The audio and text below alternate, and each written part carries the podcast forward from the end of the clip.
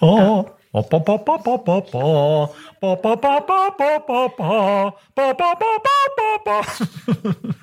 Hey, die Leute, die halten.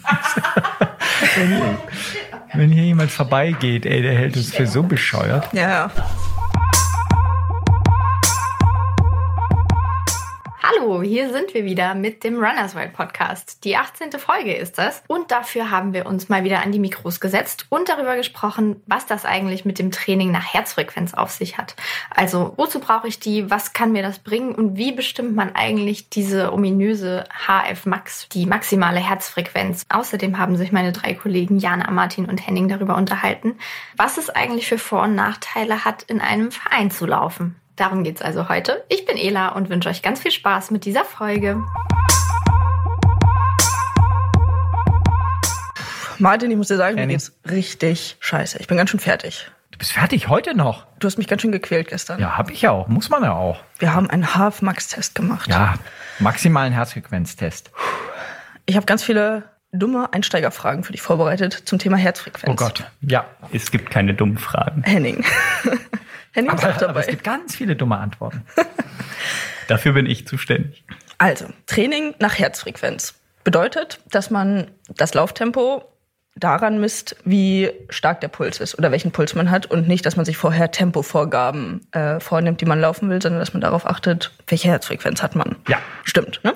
Genauso ist Und es. das empfehlen wir ja auch bei Runners World. ja. Warum machen wir das? Ähm, weil die Herzfrequenz ein ganz individueller Parameter ist. Und wir wissen, dass der Anstieg der Herzfrequenz einhergeht mit dem Anstieg des Sauerstoffverbrauchs und des Energieverbrauchs. Und wir somit rückwirkend aus den äh, individuellen Herzfrequenzvorgaben auch ganz individuelle Belastungsbereiche definieren können. Also wir wissen, dass zum Beispiel 70 Prozent der maximalen Herzfrequenz einem Intensitätsbereich entspricht, der regenerativ ist, also bei dem man sich nicht ausbelastet. Und wir wissen zum Beispiel auch, dass bei 85 bis 88 Prozent der um mich rum wird gelacht.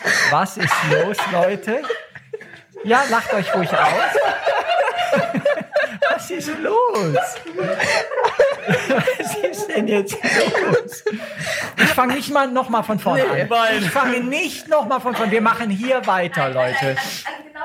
Wir machen genau hier weiter und das wird hier auch nicht geschnitten. Das geht so weiter. Wir haben halt Spaß beim Podcast. Liebe Freunde da draußen, so läuft das hier jedes Mal. Es wird nicht geschnitten. Wir machen weiter. Also, ich war gerade dabei zu erklären, Ich muss mich mal anders in drehen. welchen Herzfrequenz Belastungsbereichen man welche Intensitäten erreicht. Also, man setzt voraus, man hat eine individuelle maximale Herzfrequenz ermittelt. Ja. Dann kann man von der rückwirkend verschiedene Belastungsbereiche individuell auch festmachen. Also ich sagte eben schon, 70 Prozent der maximalen Herzfrequenz ist ein Bereich, bei dem man weiß, dass man regenerativ läuft. 85 bis 88 Prozent der HF Max, das ist die Expertenabkürzung dafür, äh, entsprechen der in der Regel der individuellen anaeroben Schwelle, also Marathon-Renntempo zum Beispiel. Wir wissen, einen Halbmarathon, nur mal so dahingeworfen, kann man mit ähm, 90 bis 92 Prozent der HF-Max laufen. Also es ist einfach eine Möglichkeit, anhand der Herzfrequenz ganz, ganz individuell zu trainieren. Okay. Das Problem bei der ganzen Sache ist nur, dass Herzfrequenzwerte wirklich individuell so unterschiedlich sind wie, ich sage immer, Schuhgröße oder Nasenlänge. Das heißt, man muss einmalig in einem Ausbelastungstest seine maxim, individuelle maximale Herzfrequenz ermitteln. Es gibt zwar Formeln, die immer zitiert werden. Die bekannteste ist so 220 minus Lebensalter gleich maximale Herzfrequenz. Aber die treffen, äh, das haben viele Studien bewiesen, nur etwa auf die Hälfte der Läuferinnen, der Sportlerinnen und Sportler zu. Deswegen macht es Sinn, wirklich in einem Ausbelastungstest, so wie wir das gestern mit dir gemacht haben, seine individuelle maximale Herzfrequenz zu ermitteln. Okay, wie genau man das macht, da können wir gleich nochmal Ja. äh, drauf kommen. Wie Ähm, hoch war deine? Sag's mal kurz. Das Maximale war 201. Bei dir, Henning, wie hoch liegt deine? Weißt du's? Nee, nicht so wirklich. Ich habe vor kurzem eine Leistungsdiagnostik gemacht im Frühjahr Ja. und habe mich da ausbelastet, aber an dem Tag kam ich, was meinen Puls anging, nicht so hoch, wie ich dann beispielsweise zwei Wochen später in einem Intervalltraining kam. Von daher habe ich so Pi mal Daumen, ungefähr weiß ich, wo sie liegt, aber wirklich genau weiß ich es nicht, weil ich an dem Tag eben nicht dahin kam, wo ich hinkommen sollte. Ist wahrscheinlich auch tagesformabhängig, wie man sich ausbelasten kann. Ging an dem Ja. Tag nicht bei mir. Wie ist deine, Martin? Ich kenne meine tatsächlich gar nicht. Ich habe das Problem, ich kenne eine, die ist aber schon ein paar Jahre alt und man muss sagen, normalerweise verändert sich die maximale Herzfrequenz über viele, viele Jahre gar nicht, aber mit zunehmendem Alter fällt sie. Also es gibt so pro fünf Jahre um etwa ein Prozent. Ich müsste sie jetzt eigentlich nochmal relevant ermitteln. Ähm, also ich weiß sie nicht. Ich weiß sie tatsächlich nicht im Moment. Und wenn ich jetzt als Laufeinsteiger anfangen will, nach Herzfrequenz zu trainieren, dann brauche ich als erstes ein Herzfrequenzmesser. Sehr wichtig und Also richtig, genau. Du ein- brauchst ein Tool natürlich, was dir äh, beim Laufen deine Herzfrequenz anzeigt. Das kann entweder ein Brustgurt sein, wahrscheinlich, oder Ja, eine Uhr mit optischem Herzfrequenzmesser. Wobei Der, Brust, der Brustgurt ist ja nur der Transponder für die Genau. Frequenz auf die Uhr. Also die Uhr ist natürlich wesentlich und wichtig. Die Aber es gibt ja Uhren, die auch ja. ohne Brustgurt den, die Ja. Herzfrequenz anzeigen können. Ja. Aber das ist tatsächlich ja nach wie vor schwierig. Also die Ergebnisse, die dabei dann herauskommen, sind eher zufällig als wirklich belastbar. Und gerade wenn man dann so intensiv läuft, wie man eben bei einem HF-Max-Test dann ja läuft, ähm, sind die Ergebnisse nicht wirklich zuverlässig. Ähm, Beispielsweise, mein Lieblingsbeispiel ist, Sunto sagt selber in der Bedienungsanleitung, dass die Uhr nur Schätzwerte liefert. Da, dann, wenn, wenn dem natürlich so ist, dann kann ich auch, dann brauche ich auch keinen individuellen maximalen Herzfrequenztest machen. Dann könnte ich auch nach der Formel meine maximale Herzfrequenz berechnen. Also ähm, das ist schon wichtig und wesentlich, dass man einen funktionierenden Herzfrequenzmesser nutzt. Und ja, der Brustgurt ist vermutlich das äh, korrektere Tool auf jeden Fall. Ja. Und zur Not, wenn man jetzt gar nichts davon hat, dann kann man es auch manuell sozusagen messen, oder? Ähm, äh, Also das ist, hat sehr viele Ungenauigkeiten. Tatsächlich komme ich aus der Zeit, Entschuldigung, dass ich wieder zurückblicken muss. Wir können jetzt wieder loslachen. Damals Vor dem Damals. Krieg. Aber das ist trotzdem ganz interessant. Ich komme aus der Zeit, der, in den 80er Jahren gab es die Herzfrequenzmesser ähm, noch nicht. Beziehungsweise sie, es kamen die ersten auf den Markt, aber es hatte, es hatten nur ganz, ganz wenige einen. Ähm, da hat man dann die Herzfrequenz an der Halsschlagader oben gemessen, blieb also beim Laufen stehen, hat auf die Uhr geguckt, die keine Herzfrequenzmesser war, sondern nur eine Funktionsuhr, die Sekunden zeigt und hat dann gezählt, wie viele Schläge man hatte. Aber das war natürlich total irrelevant.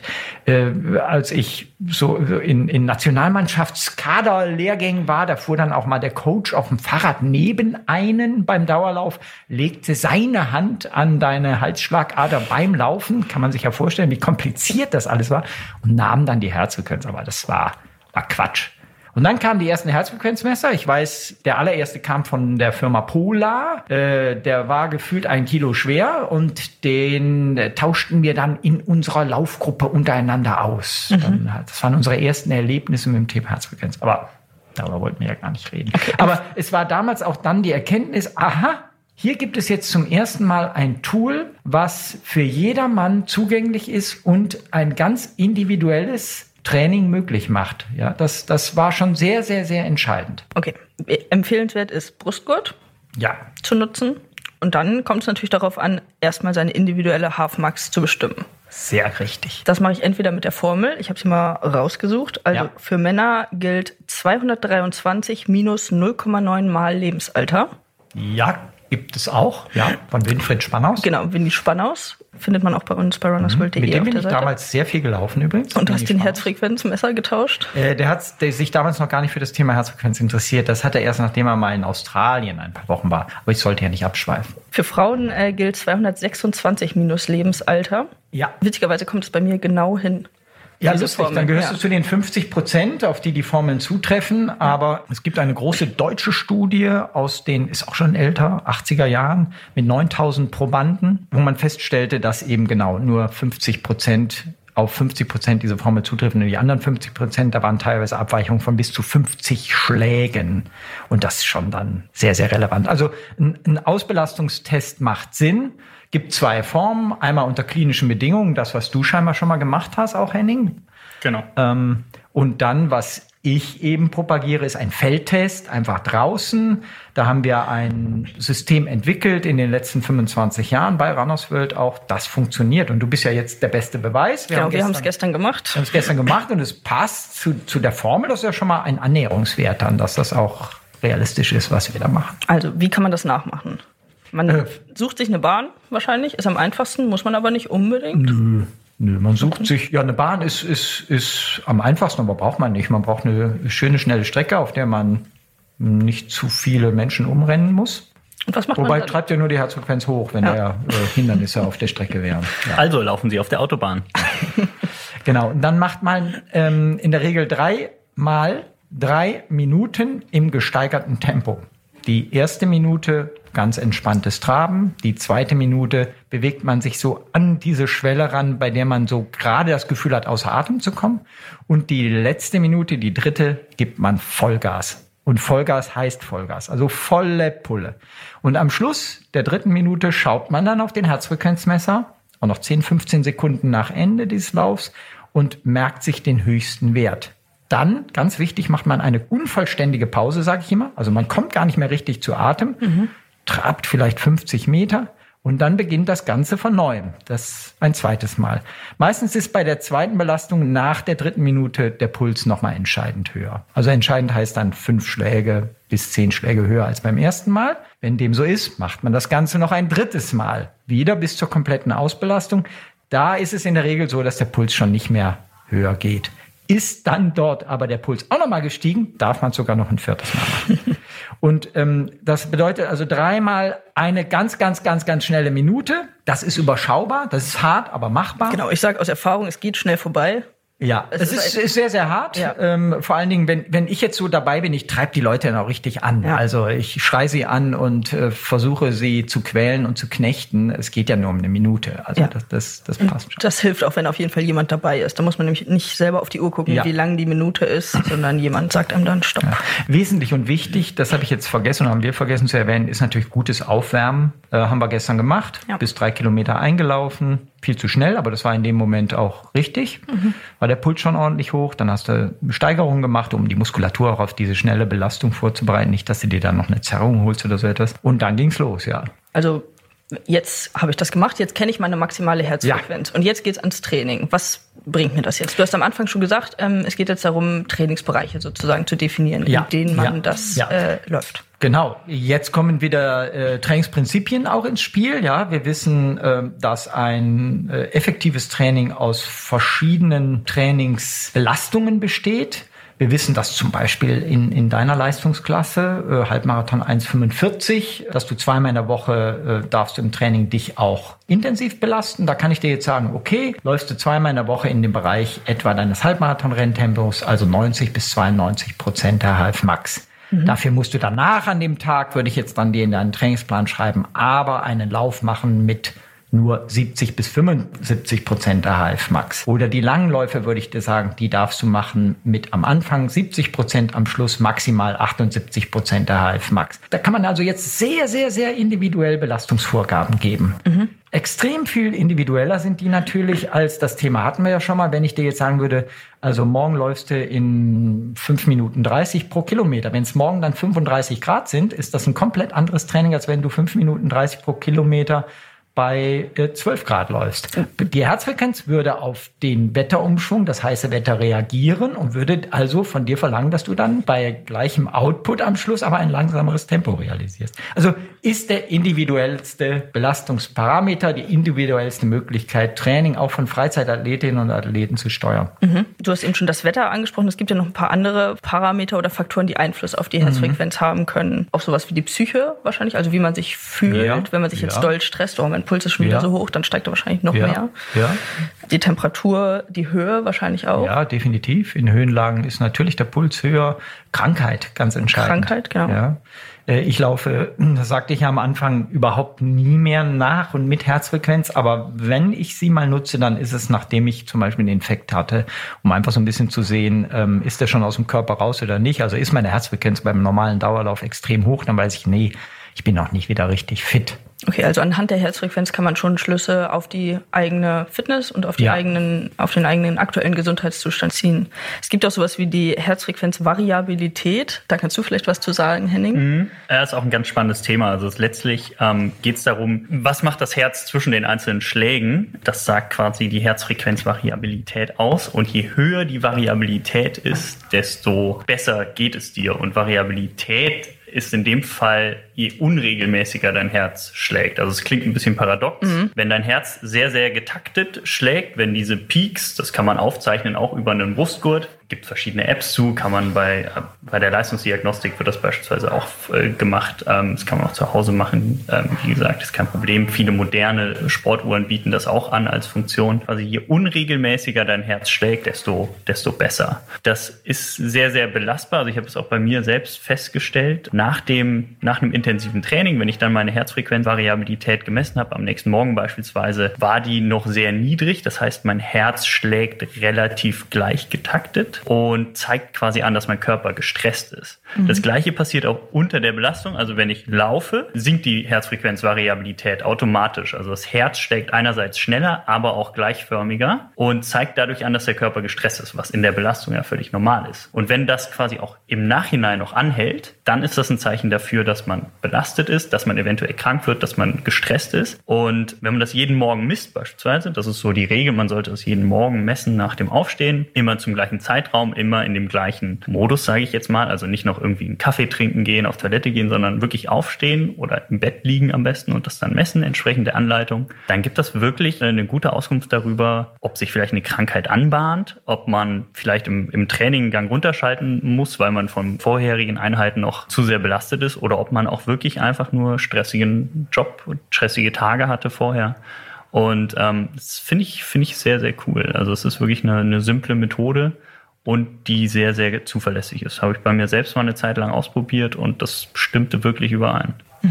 Also gut auch, um sowas wie Übertraining eben zu vermeiden. Genau, Übertraining ist, ist, äh, spielt da auch eine Rolle. Also alles, was den Körper stresst und das ist eben das Training an sich. Das ist, das kann der Job sein, das kann, ähm, das kann eine Krankheit sein. Also alles, was den Körper letztlich belastet. Und wahrscheinlich auch einfach gut, um äh, mal den eigenen Körper mehr kennenzulernen, wie der so funktioniert und äh, Ja, er man, man, man, man lernt dadurch so ein bisschen Körpergefühl. Genau. Ähm, also man, man schult sich selbst. Also wie fühle ich mich und was sagt dann der, der Sensor? Und das, das ähm, fand ich schon ja, witzig zu beobachten, dass das häufig dann übereinstimmte. Also wenn, wenn ich mich nicht gut fühlte dann habe ich mal meine Herzfrequenzvariabilität gemessen, dann war die, war die halt relativ niedrig und dann, ah, okay, alles klar, das stimmt überein. Apropos, wie fühle ich mich und was sagt der Sensor? Nachdem wir gestern ja unseren äh, Half-Max-Test gemacht haben, bin ich heute Morgen dann mal mit Puls gelaufen und ähm, habe mal geguckt, wie fühle ich mich denn bei welchem Pulsbereich? Und ähm, so wie du gesagt hast, du hast ein langsamer Dauerlauf im ähm, Pulsbereich von 70 bis 75 Prozent der Half-Max,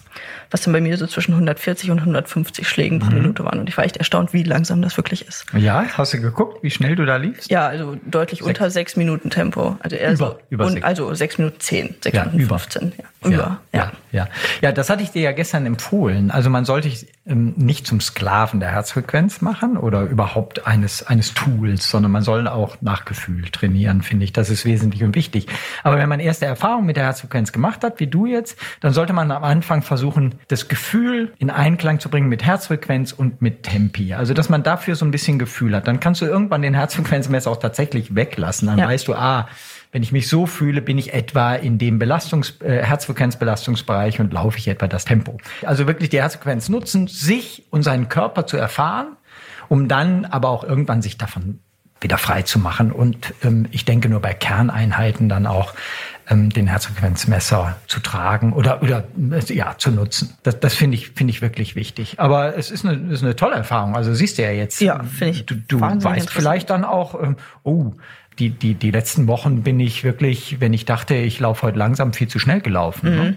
Ja, von daher, glaube ich, war, da, war das sehr, sehr gut, dass wir das gestern dann mal gemacht haben. Würde ich auch sagen. Also es ist total interessant zu sehen, wie der Körper reagiert und welche Trainingseinheiten schnell sind, welche langsam sind und wie der Puls dabei ist. Also kann ich empfehlen. Ähm, es ist natürlich interessant, vielleicht kommen wir dann zu dem, zu dem nächsten Thema. Je ähm, ambitionierter jemand dann wird und läuft, äh, desto, sage ich mal, punktueller setzt er das Tool dann natürlich auch ein. Also speziell jetzt bei den ganz intensiven Trainings nutzt man das ja dann nicht mehr, Henning. Du bist ja jetzt äh, einem Verein beigetreten und äh, da werdet ihr beim Intervalltraining, bevor wir jetzt auf das Thema vielleicht Verein oder nicht Verein mhm. eingehen, aber beim Intervalltraining wird da kaum jemand nach Herzfrequenz laufen. Nee, genau. Es gibt Zeitvorgaben. Genau, es gibt Zeitvorgaben, die man erreichen möchte beim Intervalltraining. Wenn man sagt, man macht jetzt zum Beispiel, man läuft 10 mal 1000 Meter, dann sagt man, man läuft die in Zeit X und das ist dann das Ziel und der Messgrad für, für, für diesen Tag, für diese Einheit. Was ich dann spannend finde, also ich trage dann auch einen Brustgurt. Man kann dann nachvollziehen, okay, wie ist der Puls bei den Belastungen im Vergleich beispielsweise dann auch zur Trainingsphase im Frühjahr, jetzt im Herbst beispielsweise, oder im Vergleich von vor zwei Jahren, dann sieht man, okay, bei der gleichen Belastung, also 10 mal 1000 Meter, bei der und der Pace hatte ich die und die Herzfrequenz, oder ich kann jetzt 10 Sekunden schneller laufen bei der gleichen maximalen Herzfrequenz, die ich dann erreiche, und das ist dann auch schon ein Gradmesser, um zu sehen, dass die Fitness steigt. Genau, aber man also, läuft nicht nach Herzfrequenz. Nein, man, man steuert nicht sein Training genau. nach der Herzfrequenz, aber man nutzt das Tool, genau. um später das Training ja. auszuwerten. Ja, zumindest bei den intensiven Einheiten. Also ich finde es schon spannend zu sehen, dann bei den äh, langsameren Läufen, bei den einfachen Dauerläufen dann zu sehen, okay, ich möchte jetzt nicht, dass meine Herzfrequenz aus dem, aus dem langsamen Dauerlaufbereich äh, herausgeht, äh, weil ich mich ja wirklich bei dem Lauf auf das fokussieren möchte, nicht belasten möchte. Ähm, und dann nutze ich auch wirklich die Herzfrequenz und schaue regelmäßig drauf und sage, okay, jetzt möchte ich nicht über 150 beispielsweise gehen, was bei mir dann der langsame Dauerlauf ist. Es interessiert mich aber vielmehr, warum bist du einem Verein beigetreten? Warum ich einem Verein beigetreten bin hat, hat viele Faktoren, auch äh, einige Faktoren, die mich ähm, davon abgehalten haben, das schon vor ein paar Jahren zu tun. Und zwar hatte ich früher mit dir, Martin, einen, einen guten Trainingspartner. Ähm, wir sind in der Mittagspause. Das klingt ja. Oh. Also, ich glaube, ich verlasse jetzt unser kleines Studio. Nein, also um es ja. kurz zu machen, als ich mit dem Laufen anfing, ähm, lief mir Martin davon. Ähm, inzwischen hat sich das, auch weil Martin leider mit so ein paar Verletzungen zu tun hatte in den letzten Jahren, ein wenig umgekehrt. Ähm, ich laufe inzwischen ambitioniert und verfolge bestimmte Ziele.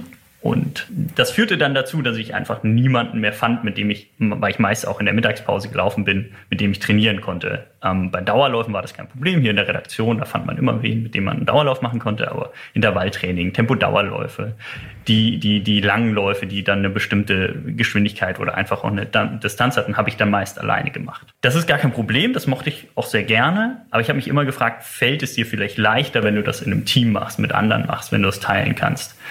Ähm, ab und an läuft man ja dann auch mal mit anderen, es ergibt sich irgendwas und das fühlte sich immer ganz gut an. Dann habe ich überlegt, einem Verein beizutreten, hat aber auch irgendwie Nachteile. Und zwar gibt es immer feste Trainingszeiten. Man muss dann an einem bestimmten Tag zu einer bestimmten Uhrzeit dahin und dann trainieren. Dann dachte ich immer, das ist so, naja gut, das nimmt mir so ein bisschen die Flexibilität, die ich am Laufen so mag. Und zudem habe ich natürlich auch den Luxus, dass wir hier mittags trainieren können und dann muss man abends trainieren und irgendwie dachte ich, nee, ich glaube, ich bleibe dabei und trainiere mittags. Und im Frühjahr wuchs dann doch irgendwie die Entscheidung, okay, ich trete einem Verein bei in der nächsten Marathonvorbereitung. Die hat jetzt vor drei Wochen begonnen und seitdem bin ich hier in Hamburg bei, bei Hamburg Running. Das ist äh, ein ganz normaler Laufverein, kann jeder beitreten, der möchte. Es gibt verschiedene Leistungsgruppen für Hobbyläufer, für ambitionierte Hobbyläufer und es gibt eben auch eine Leistungsgruppe, in der ich zum Glück so gerade bin. Ähm, ich habe so gerade reingeschafft. Ähm, und das ist schon spannend zu sehen, weil inzwischen bin ich dann nicht mehr der Schnellste auf der Bahn, wenn ich abends dann mal trainiere oder mittags mal trainiere, sondern ähm, da gibt's Leute, die laufen den Marathon eine halbe Stunde schneller als ich, die laufen über zehn Kilometer fünf Minuten schneller als ich. Und dann gibt's aber auch Leute, die in meiner Pace unterwegs sind. Und mit denen macht man dann einfach gemeinsam das Intervalltraining. Und das macht total viel Spaß einerseits. Und andererseits macht es auch das einfacher, deutlich einfacher, wenn man dann, keine Ahnung, 10 mal 1000 läuft, sind wir wieder bei dem Beispiel, wechselt man sich in der Tempoarbeit ab und man läuft dann bei den meisten Wiederholungen einfach nur hinterher und hat auch im Kopf, okay, nicht abreißen lassen, ich bleib da jetzt dran, ich bleib da jetzt dran. Und ich hoffe, dass das bei mir dazu führt, dass ich ja schneller werde, als ich es alleine werden ja. würde. Mal sehen. Ich bin ja selbst auch äh, komplett sozialisiert im, im Verein. Also ich, ich kann das alles unterstreichen, was du gesagt hast. Ich finde es toll, dass es Sportvereine gibt. Und ich glaube, man muss auch so ein bisschen aufräumen ne, mit den Vorurteilen gegenüber dem Sport- oder Laufverein. Also Gibt es da Vorurteile? Es ist Ja. so ein bisschen altmodisch. finde Wirklich? Ich. Ja. Das habe ich gar Also, nicht. Ehrlich? Ja, vielleicht denken viele dann so an das Bier danach an der Theke Ach so. oder, oder solche Dinge. Ich glaube, das ist aber Quatsch. Ja. Also natürlich kann man auch danach sehr wahrscheinlich irgendwo ein Bier an der Theke mit ein paar Leuten trinken, aber das ist nicht normal im Verein. Man hat natürlich, das kannst du nochmal sagen, hat man nicht auch Verpflichtungen, wenn man in dem Verein ist? Muss man nicht manche Dinge auch, also bei Veranstaltungen. Mitgliedsbeiträge. Ja, Mitgliedsbeitrag sowieso. Ja, Ja. gut. Genau. Aber die sind ja oft sehr niedrig. Ja. Was, was kostet jetzt? Ähm, ich glaube 15 Euro im Monat. Ja, also überschaubar dafür, dass du einen eigenen Coach an der Bahn hast. Genau. Ähm, aber musst du nicht zum Beispiel bei Veranstaltungen, die, die, die machen, auch mithelfen? War bislang noch nicht der Fall, weil, wie gesagt, bin jetzt seit drei Wochen dabei. In der Zeit gab es auch eine Veranstaltung, äh, so ein 10.000 Meter äh, Lauf, ähm, der veranstaltet wurde, an dem Jana auch teilgenommen hat. Das ist Ähm, eine andere Geschichte. Das ist eine andere Geschichte, genau. Da, da habe ich ein paar Fotos gemacht. Ähm, Christiane, meine, meine Verlobte, hat ähm, Runden gezählt. Genau. Und ja, ich glaube, man kann sich in den Verein einbringen und ähm, sollte, sollte auch ein bisschen helfen, wenn irgendwo äh, Hilfe verlangt wird. Mal, mal sehen. Ich habe da aber auch Lust drauf. Also ich finde das ganz nett. Ja, ich glaube, ein wesentliches hast du aber auch erwähnt. Es gilt schon so auch eine gewisse Anwesenheitspflicht bei den Kerntrainingstagen, oder? Also da einfach nicht zu kommen, ähm, das geht auch nicht. Da wirst du dich vorher vermutlich entschuldigen oder so. Ich glaube, es ist nicht wie im Fußballverein, dass der nicht aufgestellt wird, der nicht zum Training erschien. Weiß ich jetzt nicht, hab, bin ich noch nicht lang genug für dabei. Es ist aber schon so, dass ähm, ja, man, dem, man dem Trainer Bescheid gibt. Ähm, ich komme nicht, ich war jetzt bislang immer da, aber er weiß auch meist Bescheid, wer dann an den Trainingstagen nicht vorbeikommt. Das ist aber relativ locker. Also es ist jetzt ähm, nicht so, dass, dass man da zu erscheinen hat. Zumindest bei, bei uns. Und per se, glaube ich, die große Unterscheidung zu den modernen Vereinen, die sich Crews nennen, die werden jetzt schreien, die sind natürlich keine Vereine, aber es sind auch Laufgemeinschaften. Ich glaube, der große Unterschied ist ja, dass so ein Verein, was die Charaktere angeht, ein sehr viel bunterer Haufen ist, oder? Sehr Den viel mehr Eindruck hatte ich auch. zusammengewürfelt. Ja, den Eindruck hatte ich auch. So in so einer Crew, die ich jetzt äh, ja auch schon, da habe ich diverse kennengelernt äh, in Berlin und Hamburg. Da sind schon, ich sag mal, eher die derselbe Schlag Mensch. Der der tut sich da zusammen. Das sind Freunde und der Freundes der Freundeskreis ist ja auch irgendwie ähnlich. Ja, die politischen Ansichten sind gleich Genau. in der Regel, äh, Alter oft äh, sehr ähnlich. Genau, also Ja. es ist, Hobbys es ist ein bisschen homogener und ich würde sagen, der Verein ist deutlich heterogener. Das war auch mein, mein Eindruck, was aber gar nicht schlimm ist. Ich finde, das, das öffnet, öffnet ja eigentlich nur so die eigene Perspektive.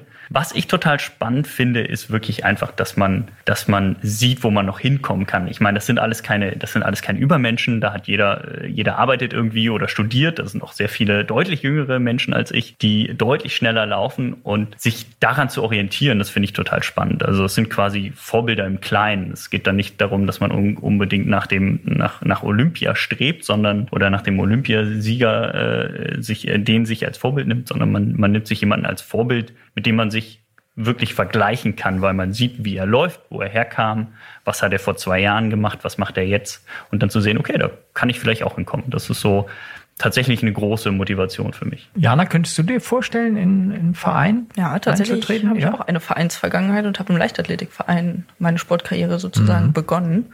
Ähm, und kann das da auch ähm, nachvollziehen, was Henning gesagt hat. Also bunt zusammengewürfelter Haufen. Im Kinder- und Jugendbereich ist man da natürlich schon mit seinen Freunden irgendwie unterwegs.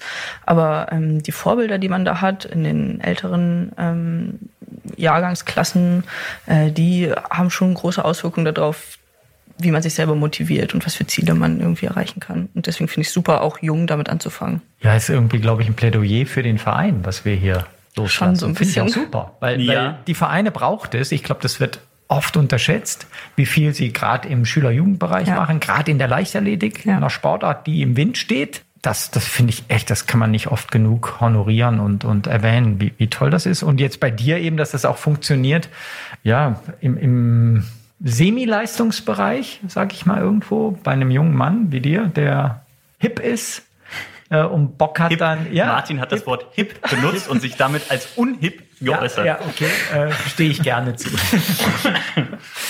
Nee, finde find ich. Ja, was, was ich auch sehr mag, ist, ähm, man hat dort auf der Bahn, das ist die Jahnkampfbahn hier in ich Hamburg, muss ihm irgendwann nochmal davon rennen. Das wird auch passieren. Das passiert auch. Ja, ja. Ja, das tut ihm auch gut, also Henning. W- w- Ja. wenn ich wieder ein bisschen gedeckelt werde von Ja. Martin. Ja, schauen wir mal. Du wolltest gerade Ähm, was sagen. genau, nee, was ich total mag, ähm, wo wir von Vereinen und der äh, und so sprechen, dem Vereinswesen, Ich werde ihm irgendwann wegrennen wieder. Kannst du äh, Martins Mikrofon mal kurz ausschalten, Ela? einfach, einfach stumm schalten. Das geht doch sowas- bestimmt. Du hast doch so ganz viele Regler und Knöpfe. Und, weg. Es wird ein Marathon sein. meinst du? Heulend am Straßenrand. Was ist, äh, was ist, äh, komm, ich Nee, rede mal kurz Entschuldige, bitte, rede. Ähm, auf, auf der, auf der, auf der Jahnkampfbahn, da sind ganz viele Vereine an diesen Trainingstagen. Montags und Donnerstags sind wir da. Da sind dann, da sind Kinder, da sind, da sind Jugendliche, da sind ältere Erwachsene, ähm, wirklich kunterbunt. Ähm, und die machen da Stabhochsprung, die machen da Sprinttraining. Das sind wirklich Leistungssportler, denen man einfach beim Lauf-ABC ansieht, so, wow, die können das richtig, die machen das schon lange. Und aber auch wirklich ältere Leute, die da einfach ihre Bahn ziehen. Äh, Bahn ziehen, das klingt wie beim Schwimmen, ihre Bahn laufen. Und da ist so eine, so eine Stimmung und das, das, das reizt mich total. Weil man da sieht, die Leute, die haben Bock, sich zu bewegen, die haben Bock, Sport zu treiben, sich mit anderen auszutauschen. Und allein das schon motiviert mich. Selbst wenn ich da alleine trainieren müsste, würde mich die Stimmung in dieser Leichtathletikanlage motivieren, mein Bestes zu geben. Und das ist auch was, was ich nicht kenne. Sonst war ich auf Bahnen, wo, wo, wo nicht so viel los war, wo eher Leute im Weg standen dann auf Bahn 1 und das ist da gar nicht der Fall. Und das finde ich auch richtig gut. Also das sollte man sich unbedingt mal anschauen. Und wo du eben von Crews gesprochen hast, Crews sind total cool.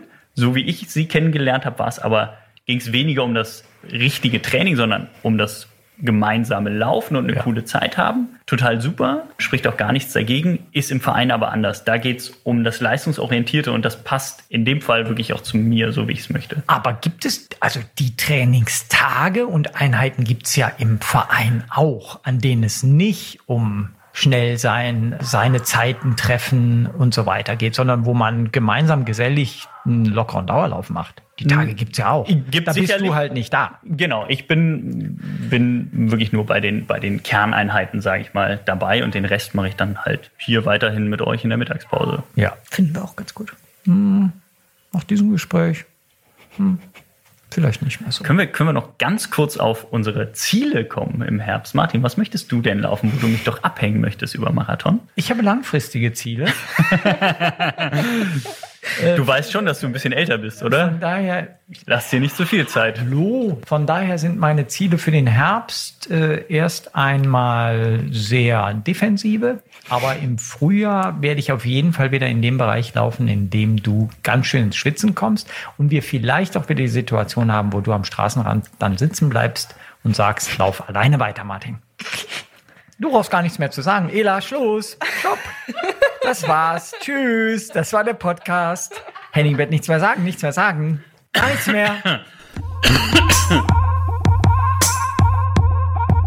Und wie ist das bei euch? Seid ihr Vereinsläufer oder sagt ihr, ich habe da nicht so Lust drauf? Lasst uns das doch gerne mal wissen und auch gerne, ob euch dieser Podcast gefallen hat natürlich. Wenn ihr schon ein paar Folgen gehört habt, dann wisst ihr ja, uns gibt's natürlich bei uns auf der Homepage runnersworld.de slash podcast, aber auch bei Spotify, iTunes und Audio Now. Da könnt ihr uns abonnieren, dann verpasst ihr keine neue Folge. So, wir hören uns dann hier an dieser Stelle wieder im Podcast. Bis dahin wünschen wir euch natürlich viele tolle Läufe bei hoffentlich noch ganz gutem Wetter. Irgendwie ist da draußen ja so ein bisschen Herbst geworden. Aber ihr habt es euch schon gedacht, schlechtes Laufwetter gibt's ja eigentlich gar nicht.